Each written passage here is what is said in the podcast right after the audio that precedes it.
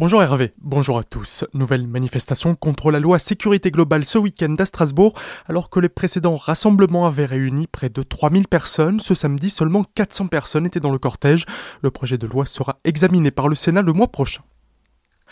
On parle collectivité européenne d'Alsace à présent sur Azure FM et pour ce faire nous recevons Bernadette Groff, elle est vice-présidente du conseil départemental orinois, présidente de la commission culture et patrimoine. Quels seraient les grands chantiers que doit lancer la CEA en matière de culture et de patrimoine? D'abord je voudrais dire que la CEA, c'est-à-dire la collectivité européenne d'Alsace, sera cette fois-ci le chef de file de tout ce patrimoine culturel que nous avons sur notre territoire. Il y a de grandes expositions qui vont être organisées, par exemple pour le vaisseau, il y aura de grandes expositions qui vont être organisées et il y a également déjà, je dirais, tout ce patrimoine commun que nous avons. C'est-à-dire sur le MAM, le mémorial d'Alsace-Lorraine, on est déjà ensemble avec le Barin. Sur les archives départementales, nous travaillons déjà avec le Barin. Et il y a toutes ces grandes entités euh, comme les Dominicains, comme le Haut-Königsbourg, qui sont des entités communes aux deux départements. Et n'oubliez jamais que nous avons également Archéologie Alsace sur notre territoire, qui est déjà, j'allais dire, une grosse structure au Rhin-Barin où on travaille déjà ensemble. Bien sûr, nous allons continuer à subventionner euh, toutes nos associations. Nous avons euh, aidé cette année exceptionnellement, avec le Covid bien sûr, 888 associations qui ont pu bénéficier de nos aides, ne serait-ce que pour survivre, à des associations culturelles, des associations sportives également. Je crois que au niveau du patrimoine de notre territoire, ce qui est important, c'est de faire un développement complémentaire, bien sûr, de notre patrimoine. Mais je crois qu'il y a trois éléments principaux, trois éléments clés dont on peut parler, c'est-à-dire l'ancrage de la CEA comme acteur incontournable de la culture sur notre territoire, l'incarnation et la renaissance institutionnelle de l'Alsace, qui est importante, et la formalisation d'une nouvelle politique alsacienne, donc pleinement, euh, j'allais dire, à la disposition de notre territoire et de nos concitoyens. Donc ça veut dire que cette politique culturelle sera exactement la même dans le Haut-Rhin et dans le Bas-Rhin, mais là on aura vraiment les mêmes politiques qui seront lancées sur tout le territoire. Est-ce que ça veut dire aussi par exemple qu'une exposition qui sera présentée à Guebwiller pour après migrer pour être présentée dans un autre territoire alsacien? Oui, tout à fait.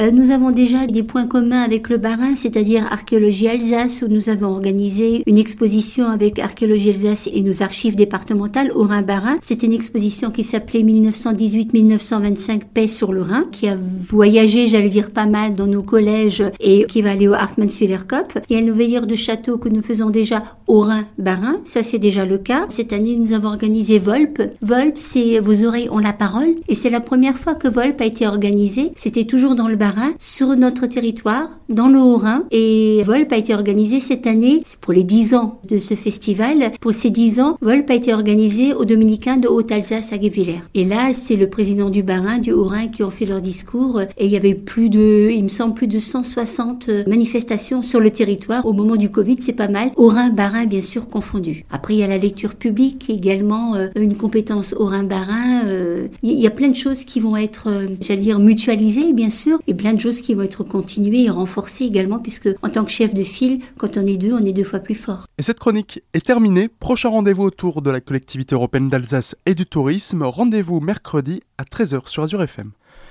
D'ailleurs, tant qu'on parle de CEA, les socialistes du Bas-Rhin ne présenteront pas de candidat à la présidence de la collectivité européenne d'Alsace, explique ce week-end les DNA. L'opposition salue la modernisation du département menée par Frédéric Bierry, se dit prête à être associée à la gouvernance.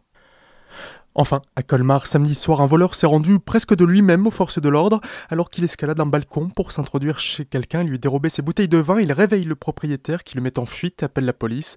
Sur place, la patrouille est rejointe par un homme qui se plaignait d'avoir perdu son téléphone. Il avait glissé de sa veste durant le larcin. Placé en garde à vue, le jeune homme qui avait 1,46 g d'alcool dans le sang a expliqué où il avait caché les bouteilles dérobées qui ont pu être rendues au propriétaire. Et tout de suite, le retour de la musique avec Hervé. Très bel après-midi à tous.